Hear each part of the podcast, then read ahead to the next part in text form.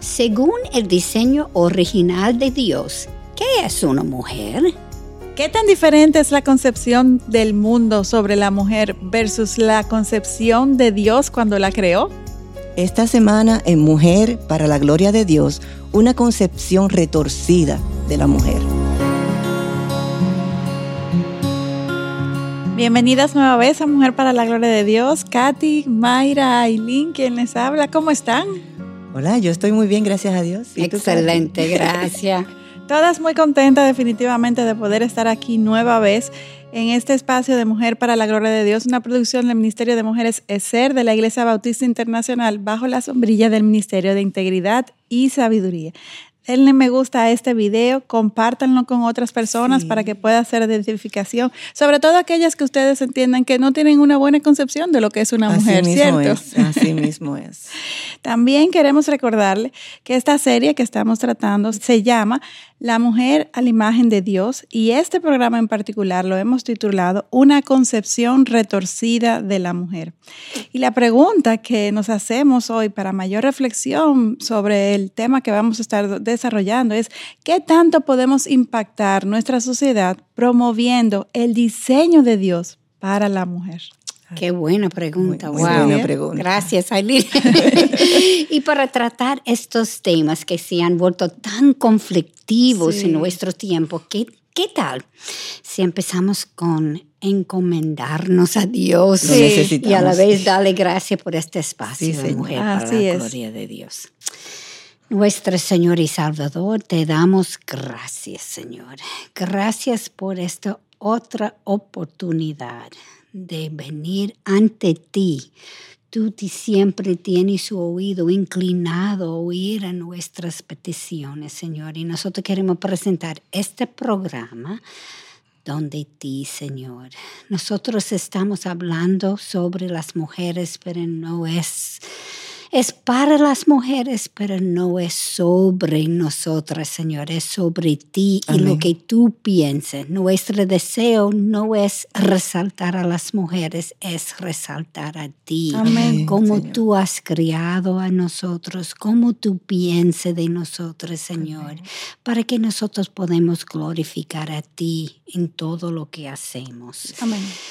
presentamos, Señor, a nosotras primero, porque nosotros somos quien va a hablar y después queremos presentar a cada persona que puede ver este programa, Señor, que ellas pueden ver a ti en tu grandeza, ver a ti en tu creación, ver a ti en todo lo que hacemos. Amén. Te lo pedimos, Señor, en el nombre de Jesús. Amén. Wow, excelente manera de, de empezar este programa, porque la verdad es que nos ha tocado vivir en unos tiempos en donde si sales a la calle a hacer una encuesta de cómo se define el ser una mujer, encontraremos muchas respuestas sorprendentes, pero sobre todo muy lejos del diseño original de Así Dios. es.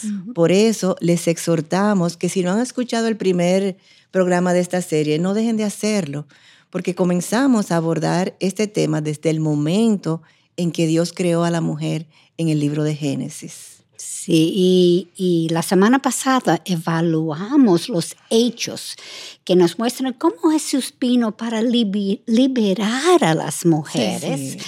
para reivindicar el valor que el Dios creador les dio desde el momento mismo en que creó a la primera mujer, Eva, en el jardín de Edén. Y como los caminos de Dios no son los nuestros, yo no sé cuántas veces hemos repetido eso, Sí. Jesús no se limitó a seguir las leyes hechas por hombres con respecto a cómo la cultura establecía que debía ser el trato hacia las mujeres. ¿Saben cuál era el rol principal de las mujeres en el Antiguo Testamento? El tener hijos en pos de mu- multiplicarse y llenar la tierra como Dios les instruyó.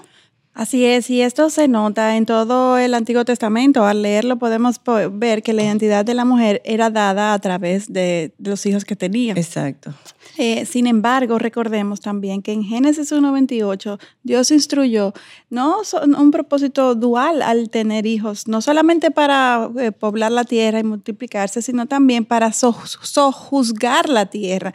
Sí, y esta función eh, en la cultura en aquel momento cayó sobre los hombres nada más. Así es. Y esto es algo que cuando vino el Mesías, él vino para cambiarlo, porque su llamado era para ambos, hombre y mujer.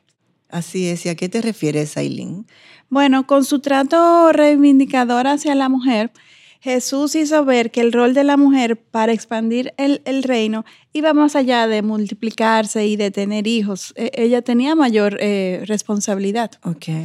Entonces la mujer también tiene la responsabilidad de cultivar un testamento de vida piadosa. Yo creo que es lo que tú estás diciendo, ¿verdad? Sí. Compartiendo el Evangelio y glorificando a Jesucristo. ¿Cómo así hicieron las mujeres que siguieron a Jesús? Ante los ojos de Dios, las mujeres nunca fueron concebidos como seres humanos de segunda categoría. De hecho, todos los seres humanos tenemos igual valor para Dios.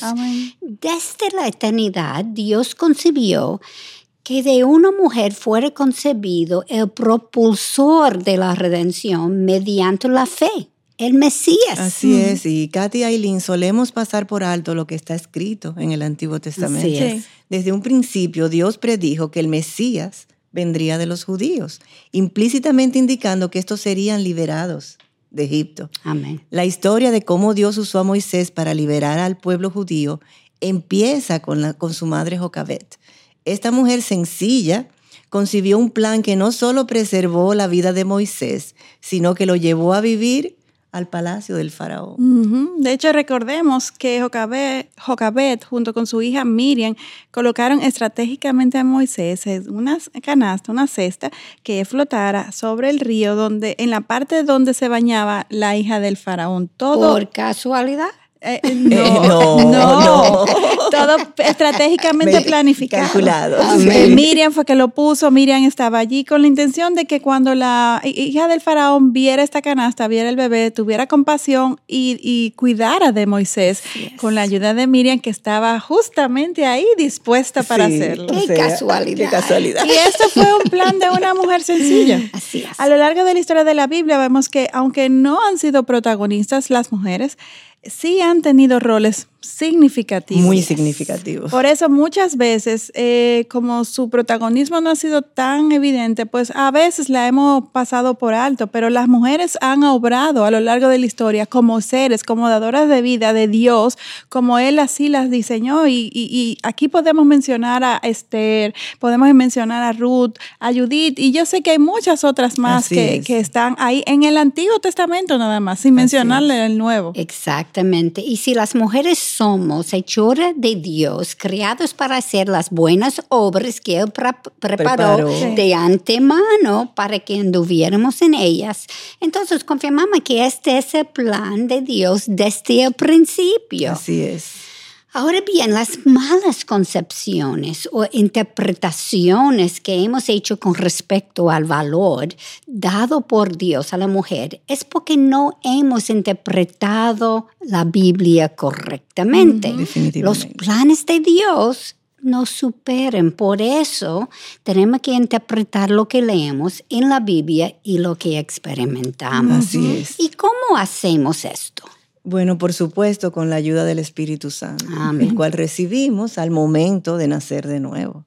Necesitamos aprender a escuchar su voz, la voz de Dios, empezando por la oración en todo tiempo. Luego, estudiando las escrituras, meditando sobre ellas, no solamente leerlas, sino meditar sobre ellas y poniéndolas en práctica, que es lo más importante. Tenemos que interpretar los acontecimientos de la vida como por encima del sol. Y también podemos buscar conocer la voluntad de Dios a través de consejerías con personas maduras en la fe.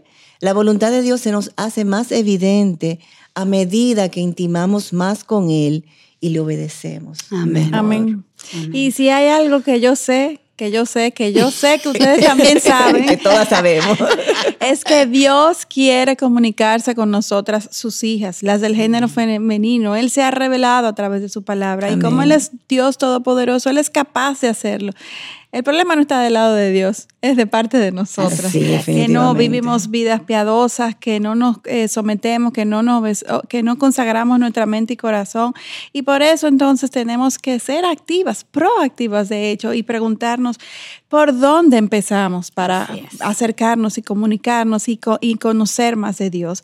Y a propósito, Santiago 4.2 nos dice que no tenéis porque no pedís. O sea, pídale al Señor, revélate a mi vida, eh, déjame conocerte, Amén. eh, déjame conocer tu voluntad. Amén. O sea, peticiones básicas, pero peticiones básicas para promover nuestro crecimiento y Así conocimiento es. de Él. No solamente, ay Señor, dame pan, o Señor, dame un novio, o Señor, dame un hijo. No, cosas que tienen que ver con nuestro crecimiento en el Señor. Amén. Y otro versículo también, Mateo 7, 8, que nos asegura, todo el que pide recibe y el que busca halla. Amén. Pero conforme a lo que Dios A la ha- voluntad de eh, Dios. exacto, lo que es su voluntad. es. Y Por ahí- eso, perdón, Ajá, ajá. esto es una, eh, una ah, pregunta que Dios va a contestar. Exacto. Porque eso es lo que Él Esa quiere. es su voluntad, exactamente. Y Aileen, con respecto a nuestro tema del rol de la mujer, ¿qué podemos concluir de lo que nos compartes, lo que acabas de compartir? Bueno, la información que debemos conocer sobre el rol bíblico dado a la mujer ya está escrito en la Biblia. es. Así no hay es. más nada que descubrir y si usted no lo ha descrito, eh, descubierto, coja su Biblia y comience a leer,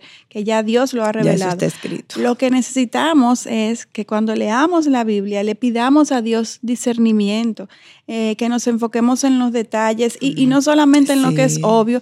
Incluso yo exhorto a aquellas que nos escuchan que le pidan al Señor, Señor, quita todo paradigma, todo esquema que yo ya haya anidado en mi corazón, que venga del mundo, que desdiga la verdad de tu diseño revelado en tu palabra. Porque lamentablemente, aun cuando tengamos muchos años en el Evangelio, puede ser que muchas de estas ideas eh, del hombre, de la filosofía, de la cultura, nosotros las am- hayamos adoptado como Así verdades, desplazando la verdad de Dios. Sí, y eso puede pasar sin darnos cuenta. Sin darnos en la Siempre iglesia darnos Sí, cuenta. siempre sin darnos y dentro cuenta, de la misma iglesia. Así Así mismo es. es. Y nuestro corazón también.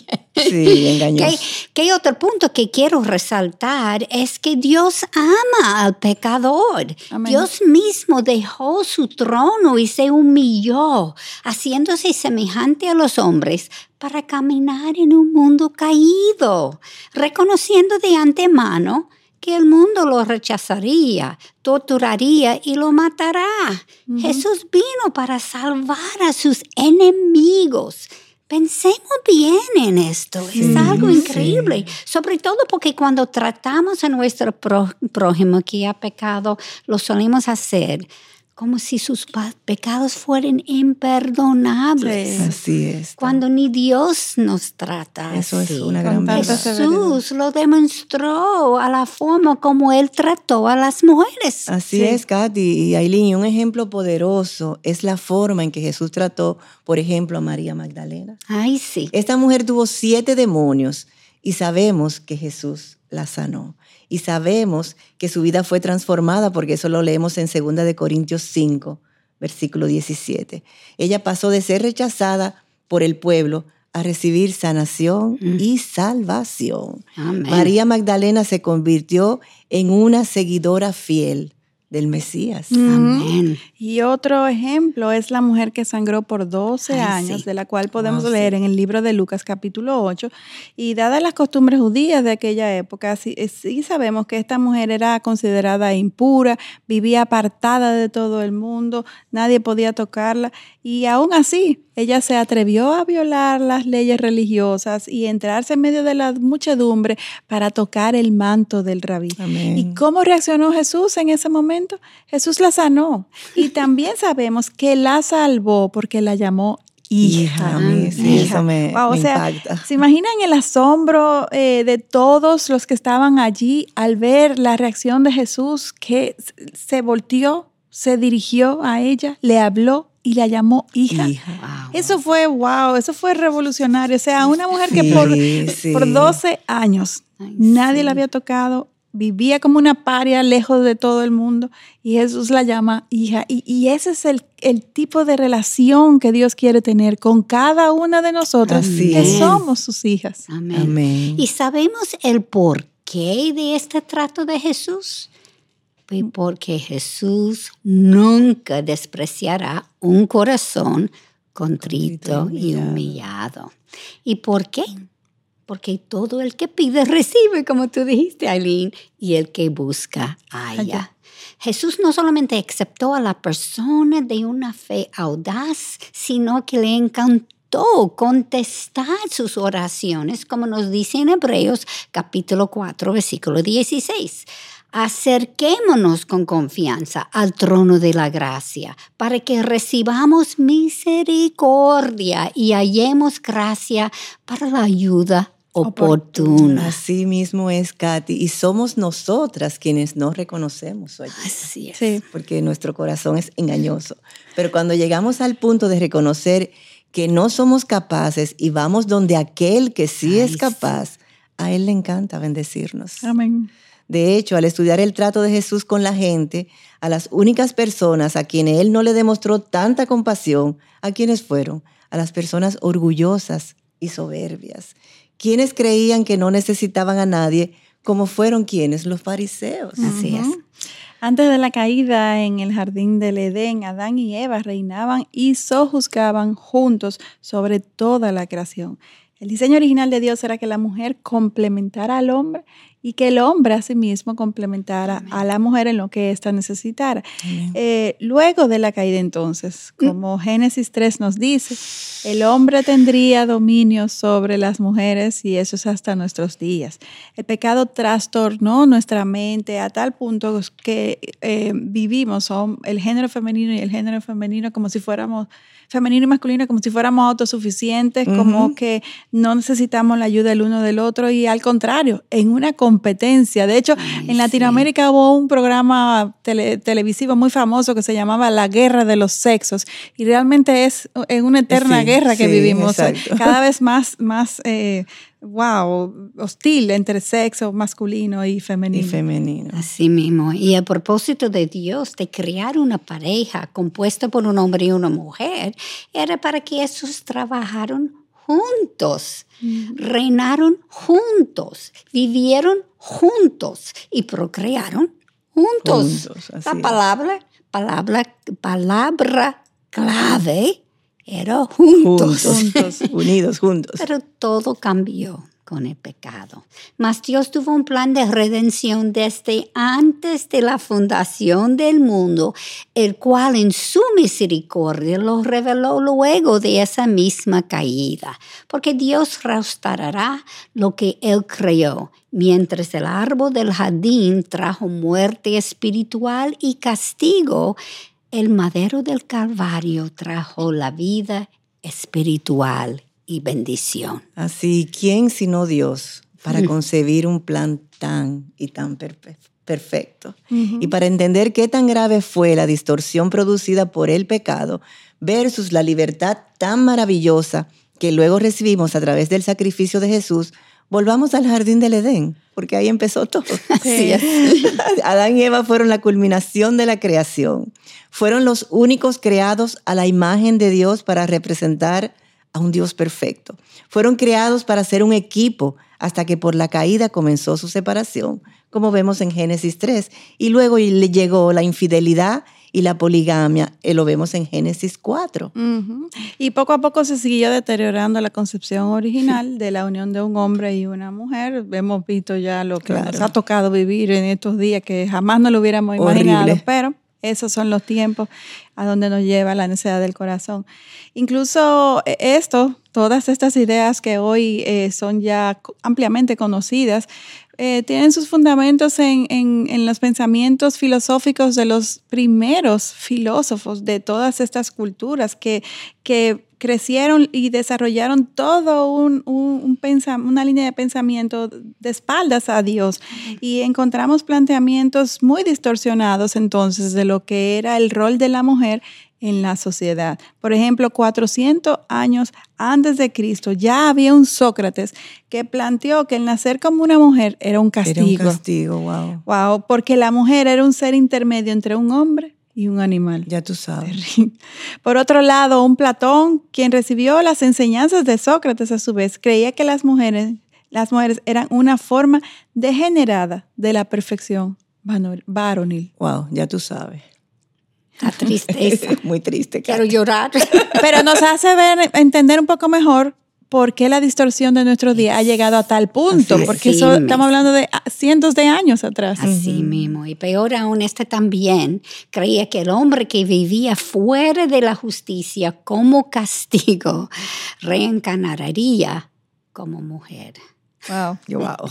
Aristóteles, quien fue otro filósofo griego enseñado a su vez por Platón, creía que las mujeres eran inferiores a los hombres y necesitaban ser comandados por los hombres, además de ser utilizados como objetos de placer. A tal extremo que los estudiantes de aquellos tiempos eran instruidos a evitar a las mujeres. Los varones. Sí, claro. Por lo menos se quedaba con varón en ese tiempo. Porque estas, las mujeres, eran consideradas una distracción y tentación. Un orador en el tiempo de Aristóteles llamado Demóstenes dijo sobre las mujeres en Atenas, tenemos cortesanas para nuestros placeres, jóvenes esclavas para uso diario y esposas para tener hijos legítimos y para ser mayordomos fieles en los asuntos domésticos. Eh, ¿No les parece a ustedes esto increíble? Triste. La distorsión que hiciera el hombre de las mujeres fue tal que éstas pasaron de ser consideradas la corona de la creación a ser tratadas como objetos. Una de las ideas que nuestros antepasados llegaron a creer fue que la vida venía del semen, donde los seres humanos pequeños eran almacenados. Y entonces la mujer simplemente era la tierra donde la semilla era implantada para crecer y poder nacer. Y aunque los romanos desarrollaron una línea de pensamiento un poco más equilibrada sobre el rol de la mujer que los griegos, sin embargo, los romanos también consideraban que las mujeres necesitaban estar bajo el control de los hombres. Mm, wow. Y ahora cuando apenas entramos en el tema, ya nos toca ah. terminar. No. Eh, nos queda claro entonces lo importante que es conocer la historia, para entender mejor nuestros tiempos, los tiempos cuando vino Jesús, por qué fue necesario que Jesús viniera y que viniera con una, una iniciativa revolucionaria, restableciendo ese diseño, ese valor que él mismo dio en el diseño original cuando creó a las mujeres y por qué él se dedicó a tratar a las mujeres eh, de esta forma. E incluso fue parte de lo que lo llevaron a los fariseos a condenarlo, pero él vino a cumplir con el plan de su padre. Y nosotras, las mujeres, como criaturas suyas, somos parte de, ese, de ese plan. Jesús vino para reivindicar a la mujer a la posición original que Dios mismo le dio en el jardín del Edén. Y con todo esto, como iniciábamos al principio que Katy mencionaba, no se trata de resaltar a la mujer como la cúspide de la creación, se trata de resaltar al Dios de la creación en cuanto al diseño original que es. la cúspide realmente. En cuanto a que nosotras las mujeres tenemos un gran valor para Dios y ahí en Dios, en su palabra, es que si alguna de ustedes no se siente valorada o apreciada, ahí es el único lugar donde va a encontrar ese valor que nunca va a dejar de ser, sino que al contrario nos maravilla el saber que nosotros somos tan valiosas para ese Dios todo creador. Amén. Aprovechamos de esta semana para meditar sobre las implicaciones que tienen en nuestras vidas la cosmovisión que el mundo promueve sobre la mujer versus lo que Dios estableció en su diseño original. Amén consulten las preguntas que estamos subiendo a Instagram para ayudarles. Sí, en el próximo programa seguiremos revisando más específicamente la cosmovisión de la cultura judía sobre la mujer. No dejen de sintonizarnos. Así es, y recuerden siempre que necesitamos de sus oraciones. Les esperamos en nuestro próximo encuentro aquí en Mujer para la Gloria de Dios. Bendiciones.